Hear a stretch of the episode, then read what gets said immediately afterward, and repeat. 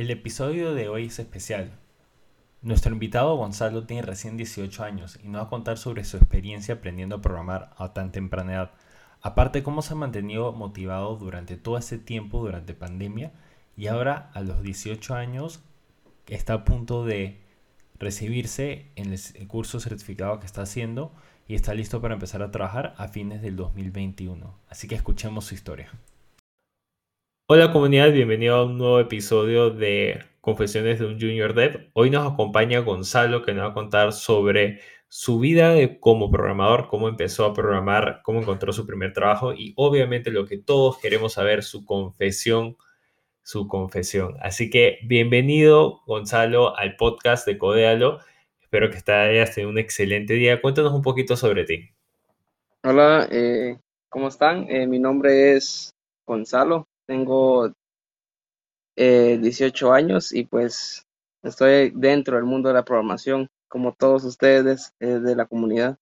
Excelente, Gonzalo. Y cuéntame un poquito sobre qué te atrajo a ti el mundo de la programación, por qué es que te gusta este mundo, qué te apasiona de él.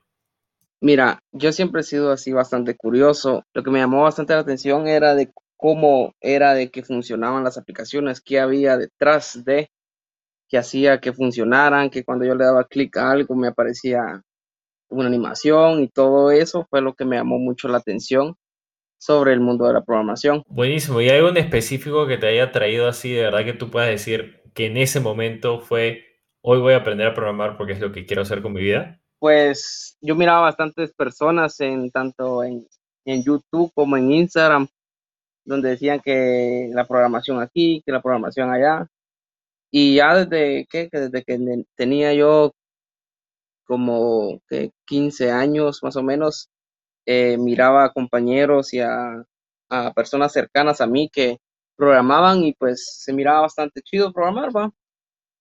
Y la verdad, hasta hoy en día sí, sí es muy bonito programar. Excelente, qué bueno, qué bueno. Y la verdad es que esa es una manera muy buena de entrarle al mundo de la programación a través de YouTube y los cursos que podemos encontrar en línea. Y lo que tú mencionas de que fue la curiosidad lo que te atrajo a ti el mundo de la programación, creo que le pasa a muchísimos, porque es un mundo hermoso. Esa, esa era fue la que me impulsó a mí a entrar al mundo de la programación y pues decidí que optar por una carrera cuando yo estaba en el diversificado que tuviera como que temas de programación y cosas así. Y ahí fue donde adentré yo. Y luego tomé un curso ya en sí de, de programación enfocado a programación web. Y pues hasta el momento me sigue gustando y pues creo que me seguirá gustando lo que es programar. Excelente, excelente. Y Gonzalo, ahorita estás trabajando, eh, sigues estudiando, cuéntame un poquito sobre eso. Pues ahorita todavía sigo estudiando, todavía no he entrado al mundo laboral, pero sí quisiera ya entrar al mundo laboral, lo que es en, temas de programación, porque dicen que ahí es donde se mira lo, lo, más bonito de la programación cuando uno ya empieza a trabajar. Y actualmente estoy sacando un curso de, de un establecimiento acá en Guatemala que, que es eh, llamado Intecap es un curso de desarrollo web, el cual ahorita ya estoy sacando la última certificación, que es lo que habla sobre frontend y backend. Y una pregunta, ¿por qué decidiste hacer esta certificación en vez de mantenerte, digamos, como que en el camino como autodidacta? Todo se, se, dio así como que, como quien dice, Dios hizo que se hiciera así, ¿va? Porque yo cuando terminé el, cuando iba el segundo año en diversificado, pues eh, acá estaban dando unas becas para poder estudiar. El cual en el colegio que yo estudiaba dijeron de que los que sacaran mayor de 80 el promedio donde yo estudiaba iban a optar por esas becas. Y vine yo, me lo propuse y pues sacar un buen promedio y fue y fui uno de esos candidatos que, que obtuvo esa beca. Y lo que dices es súper importante es el hecho de que nosotros nos propongamos estas metas y que de verdad hagamos todo el esfuerzo para cumplirlas. Y más cuando tiene que ver con nuestra educación y seguir adelante como programadores, porque cualquier certificación, cualquier curso que puedas tomar, la verdad es que suma bastante a tu conocimiento como programador. Y ahora pregunta Gonzalo, ahorita con este curso de certificación, especialmente con el mundo como está ahorita con la pandemia, ¿interactúas con las personas que estás estudiando? ¿Es muy solitario esta parte o ya has creado un grupo donde de verdad están aprendiendo todos juntos? Pues el, cuando empezamos, pues eh, cuando empezamos el curso, todavía no estaba la pandemia y sí hubo un transcurso de tiempo de cual sí nosotros íbamos eh, presencialmente a, recibir las clases. Luego se vino la pandemia y pues recibimos un año virtual las clases. Este año que iniciamos, pues este año 2021, eh, sí recibimos el curso eh, presencialmente. Excelente, excelente. Y cuéntame un poquito esa dinámica con tus compañeros y los trabajos y los proyectos que están haciendo. O sea, ¿hay algún tipo de recomendación que le podrías dar a los que están escuchando sobre cómo sacarle mayor provecho a ese tipo de ambiente? Sí, por ejemplo, si están estudiando, por ejemplo, programación, eh, yo era uno de que, una de mis recomendaciones es de que no se queden solo con lo que miren en, en clase, que se vuelvan, como tú dices, ¿verdad? Esto lo que, lo que tiene la programación es que lo vuelve a uno eh, autodidacto. Que, por ejemplo, yo cuando entramos en la pandemia, eh, las clases en línea se me hacían muy difíciles entenderlas por cuestiones de internet. Eh, hay veces que se le iba el internet a los demás o cosas así y pues el conocimiento que, que obtuve no fue el que yo esperaba obtener en las clases. Vine yo lo que hice fue empezar a, investigar por, por, mi propia parte, lo cual lo hace uno autodidacto.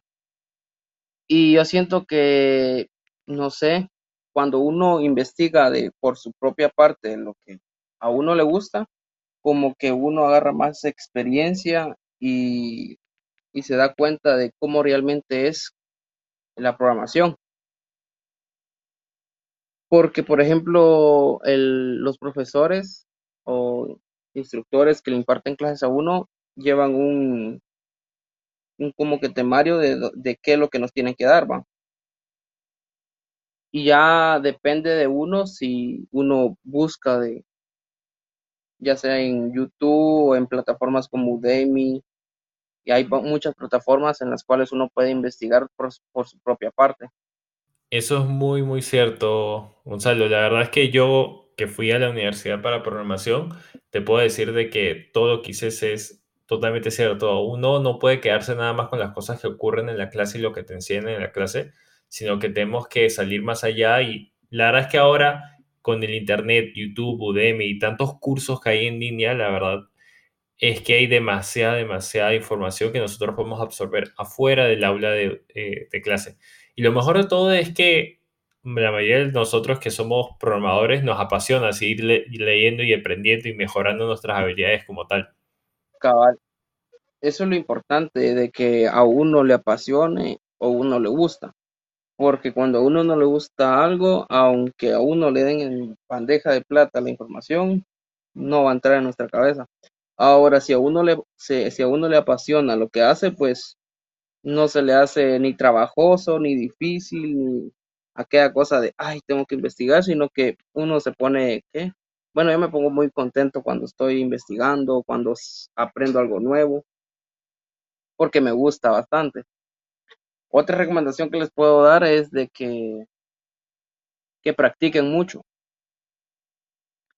Como dicen por ahí, va, la práctica es el maestro y pues en cuestiones de programación uno va adquiriendo experiencia, eh, practicando, practicando y practicando. Así es como uno va aprendiendo y se va dando cuenta cómo realmente es que, que uno tiene que trabajar en, ya en el mundo real de la programación.